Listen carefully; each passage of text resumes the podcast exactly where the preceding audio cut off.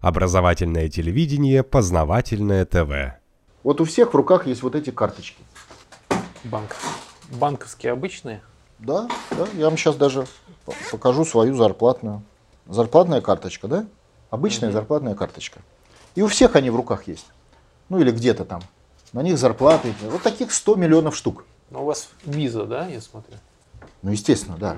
Сто- Это зарплатная карточка депутата. Американская система. Естественно, Виза, да. депутата.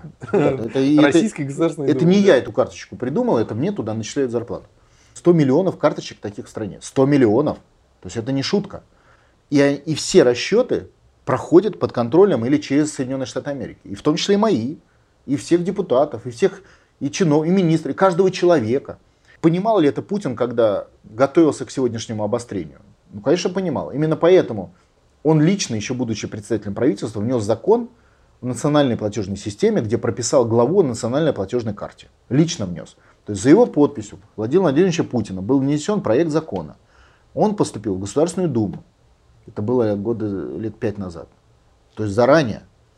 В Государственной Думе тогда как раз Wikileaks гремел.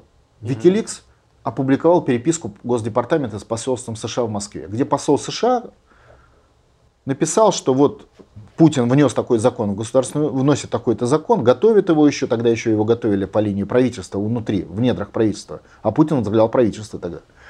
И э, американцы против этого закона, посол написал, почему, там, что не смогут контролировать, потеряют деньги далее.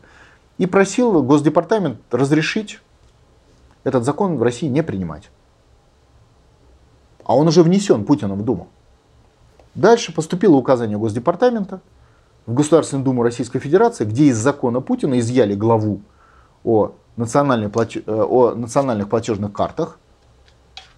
И эту главу выкинули в мусорное ведро, и закон, естественно, бе- без, этой- без этих карт был принят, естественно, и у него убрали самые главные элементы этого закона. То есть как бы стал пустышкой. И все. И дальше, когда американцы начали санкции, первое, с чего они начали, ударили по картам. Правда, там на несколько дней, но если вы помните. Было первое, они блокировали карты. И Там тогда... что-то больше шума было, потом что-то все обратно. Потому что договорились с ними. Мы же сдались. Мы же сдались. Потому что я понимаю, Владимир Владимирович, как бы вот повели граждане России, когда бы они оказались без зарплат и без возможностей, и заблокированными счетами. Вот как в свое время при Гайдаре, помните, заморожены были счета на Сбербанка. Вернее, люди ну, просто обесценились деньги на Сбербанк. да, да. Это была нервная же обстановка. Конечно. А тут будет еще нервнее. Деньги есть, а ты их взять не можешь. Об этом и речь. И это можно сделать за один день, за секунду.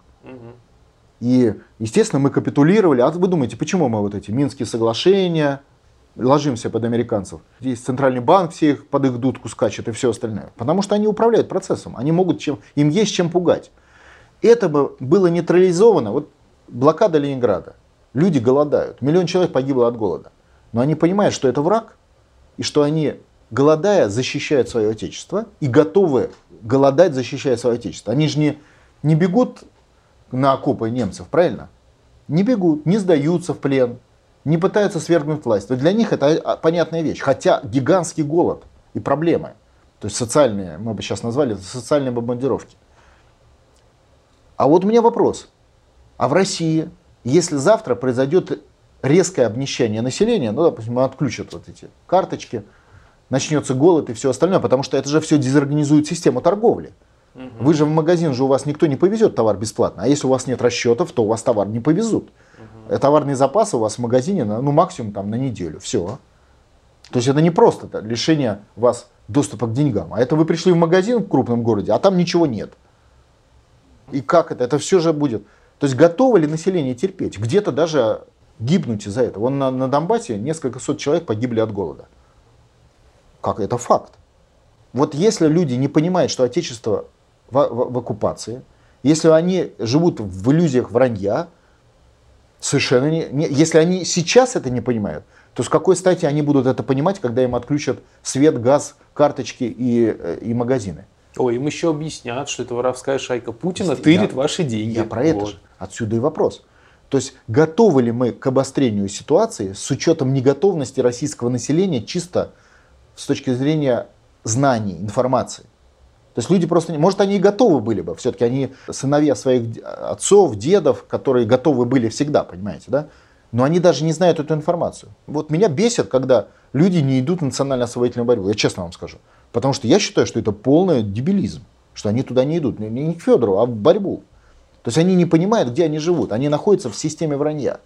Важный фактор, который приходится учитывать Владимиру Владимировичу Путину. То есть он понимает, что население не готово к серьезным испытаниям, вызванным сопротивлением России Соединенным Штатам Америки.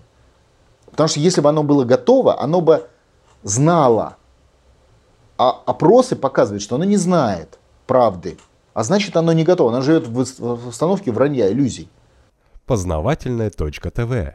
Много интересного.